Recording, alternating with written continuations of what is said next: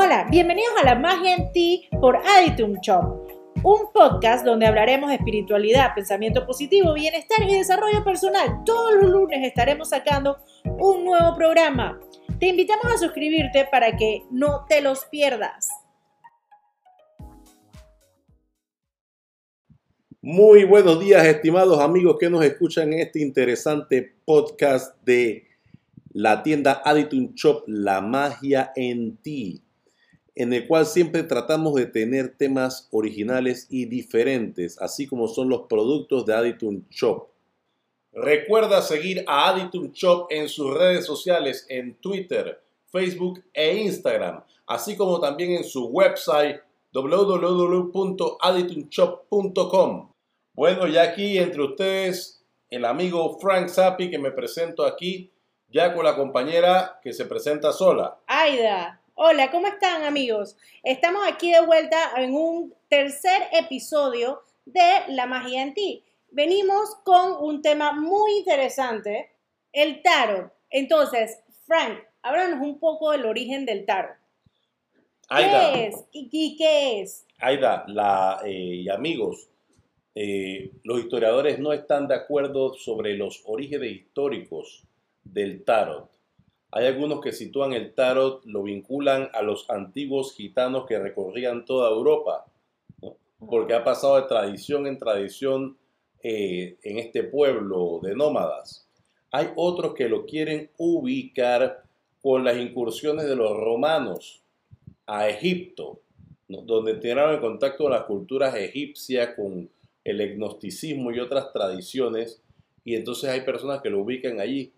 Hay muchos otros que se decantan por decir que el tarot es una manifestación práctica de la cábala, tradición oculta del judaísmo, y que ante la persecución que se suscitó contra todo lo que no era católico, a raíz de la Inquisición, un congreso en la Edad Media eh, de cabalistas, rabinos cabalistas en Marruecos, que decidieron utilizar el tarot como un medio para propagar o para llevar a las siguientes generaciones la cábala sin que fuese detectado como algo vinculado a la esencia del judaísmo por parte de los perseguidores. Muy interesante.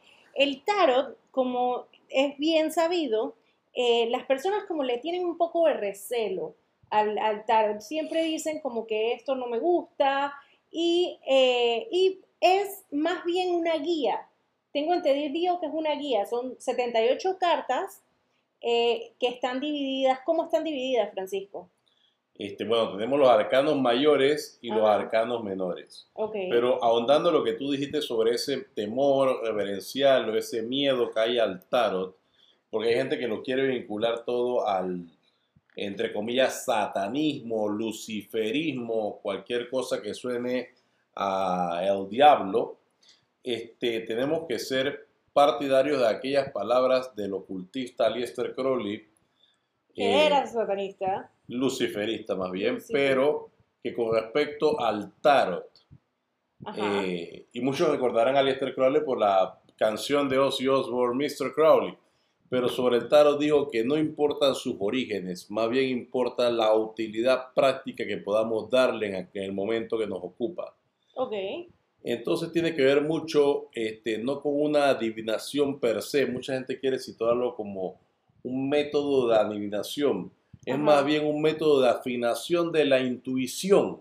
Ok, es una guía de lo que, de lo que está sucediendo en tu vida y tú tienes que tomar la decisión de por dónde te lo, llevas. Claro, los dibujos del tarot están hechos de tal forma, los arcanos mayores y los arcanos mayores, menores están hechos de una forma específica para que sean los propios sentimientos, la intuición que uno mm. tiene, la que vaya guiando la respuesta que debe solucionar el problema objeto de la consulta. Viéndolo desde este punto de vista, eh, muchos católicos, mm, inclusive cristianos, todos los cristianos, eh, al ver la, la Biblia, la abren y siempre te dicen, bueno, lo que el versículo eh, al que tocas, ese es algo que te están diciendo a ti, que está como mandándotelo Dios a ti para que tú lo tomes como una guía de lo que te está sucediendo. Entonces tú, con los sentimientos que tú tienes en, eh, dentro, decides qué es lo que Dios te está diciendo. Bueno, es que precisamente una misma carta del tarot puede significar para variedad de personas con respecto a cómo se sienten y a su problema específico una variedad de temas diferentes. Ok. Tiene que ver esto mucho con los sentimientos, vuelvo y repito, la intuición, eh, cómo te sientas al ver la carta, qué significa para ti Okay. ese dibujo específico. Por eso es que nosotros recomendamos en especial en uno de los, de los más de los clásicos, de los clásicos mazos de tarot, uno de los que tengan unas mejores eh, gráficas para estos, eh, para despertar estas intuiciones, estos sentimientos, que es el tarot Rider White. A diferencia de otros mazos del tarot, el Rider White tiene gráficas, tiene dibujos muy específicos y muy eh, apelantes a las intuiciones. Porque si vamos a hacer el tarot, si lo vamos a utilizar como un instrumento de consulta, debemos saber de que hay otros mazos, no voy a mencionar cuáles, que tienen unos dibujos que no despiertan mucho a la intuición o que no son muy apelantes a las personas. A través de los años, a través de la historia, el Rider White es el que ha demostrado ser apelante a la mayor cantidad de personas en el mundo. Bueno, ahora que me has hablado de qué significa el tarot y de dónde proviene el tarot y cómo, eh, cómo son las, las tarjetas del tarot, Ajá. quiero saber ahora cómo se utiliza. Bueno, este, el tarot es utilizado en múltiples tiradas que para desarrollar todos los tipos de tiradas diferentes sería muy amplio. Hay Ajá. cursos inclusive como el de Builders of the Aditum de California, los constructores del Aditum, casualmente también se llaman como nosotros, pero eso no es casualidad, es causalidad también. Ajá. Eh, que es un curso que demora varios años. Imagínate cuán rico y amplio puede llegar a ser el tarot, que tiene un curso con varios niveles, el nivel aprendiz, el nivel eh, compañero y el nivel maestro que tienen estas personas del Builder of the Aditum. Y así también hay cursos más simples. Te podría decir que hay más de mil tiradas diferentes. Hay unas muy simples que requieren dos o tres cartas y hay otras que requieren inclusive todo el mazo. Ok.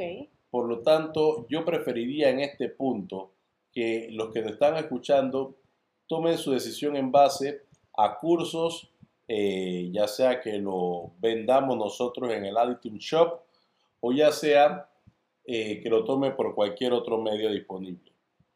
Bueno, entonces, ahora otra cosa. Eh, hay eh, en el mercado, hay tarjetas de tarot, pero también hay tarjetas de oráculo. Esas son algo diferente. Completamente diferente. eh, esas tarjetas también son una guía, se hacen diferente, tienen diferente, eh, no, son, no son la misma estructura, es otra cosa. ¿Y tú crees que lo- las tarjetas de oráculo, eh, si alguien quiere empezar con el tarot, pero le da miedo al tarot, sería bueno de que empiece con unas tarjetas de oráculo? es, mm, yo ubico al tarot como un sistema eh, clásico, comprobado, no lo que llamamos llamar mágico, más bien místico y de intuición, Ok, eh, muy diferente a lo que pueden ser diferentes cartas de oráculo, de las cuales hay muy buenas, pero también hay algunas que no lo son tanto. claro. Por lo tanto, yo preferiría que la gente que se empiece a dedicar a estas menesteres, a la esoteria, a lo oculto, ujú, busque un sistema de tarot. Lo que les puedo recomendar es el mazo Rider White y algunos cursos. Por ejemplo, tenemos el de el maestro Mario Montano, que es un libro pequeño que va incorporado con un mazo, el tarot, el espejo de la vida. ok. Pero así hay muchos otros también. Sí, tuvimos eh, en stock, ahorita mismito se nos agotó, eh, una tarje- unas tarjetas muy chéveres que eh, tenemos estamos esperando que nos llegue nuevamente, que es, que se llaman The Wild Unknown Tarot Deck, que nos está llegando, que también son súper chéveres, porque en vez de los dibujos del Rider White, porque tiene la misma estructura del Rider White, pero los dibujos, la diferencia es que tienen animales. Es muy bonita y muy buena para los que quieren aprender de tarot. No, y es muy, eh, he oído muy buenos comentarios a nivel internacional sobre ese mazo. Este, está de bestseller en muchos lugares y me parece muy importante. Otra cosa que te quería decir, Aida, eh, sobre el tarot, es que hay otro sistema que la gente también lo entiende como un sistema de adivinación, que yo respeto a los que lo utilizan, pero tengo eh, mis apreciaciones muy particulares sobre eso y no lo utilizaría nunca, que es la Ouija. Ajá, La Ouija es muy especial. Para mí la Ouija yo la veo como una caña de pesca en un océano de almas que no sabes qué es lo que va a salir ahí. Claro. Ha habido muchas experiencias negativas en lo espiritual con la Ouija. Ajá. Eh, por lo tanto, yo recomiendo el tarot como un sistema seguro, como un sistema que tiene que ver con más con la intuición de la persona, con la psiquis, eh, y no tiene que ver con este tipo de temas eh, que se puede convertir una experiencia en una verdadera pesadilla hasta por el resto de tu vida. Claro, eh, bueno, y como habíamos dicho, tu mejor versión no está en el gimnasio, no está en el trabajo de tus sueños, no está en la casa de tus sueños, está en ti. Tu mejor versión la tienes tú dentro tuyo. Y si no la sacas, ¿Cómo vas a llegar al gimnasio? ¿Cómo vas a llegar a tu trabajo soñado, a tu casa, la casa de tus sueños? O sea, no vas a llegar si no sacas todo lo bueno, porque tu mejor versión está dentro de ti.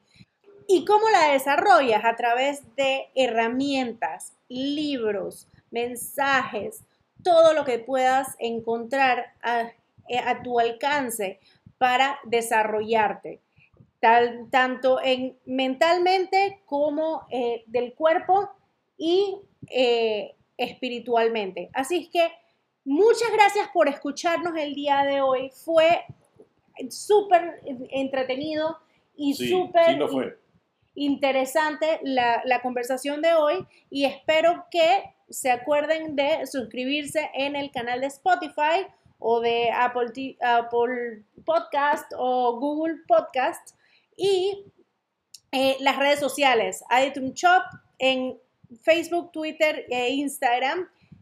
Eh, y también la página web www.aditumshop.com y los esperamos el próxima semana con un nuevo podcast. Chao. Chao.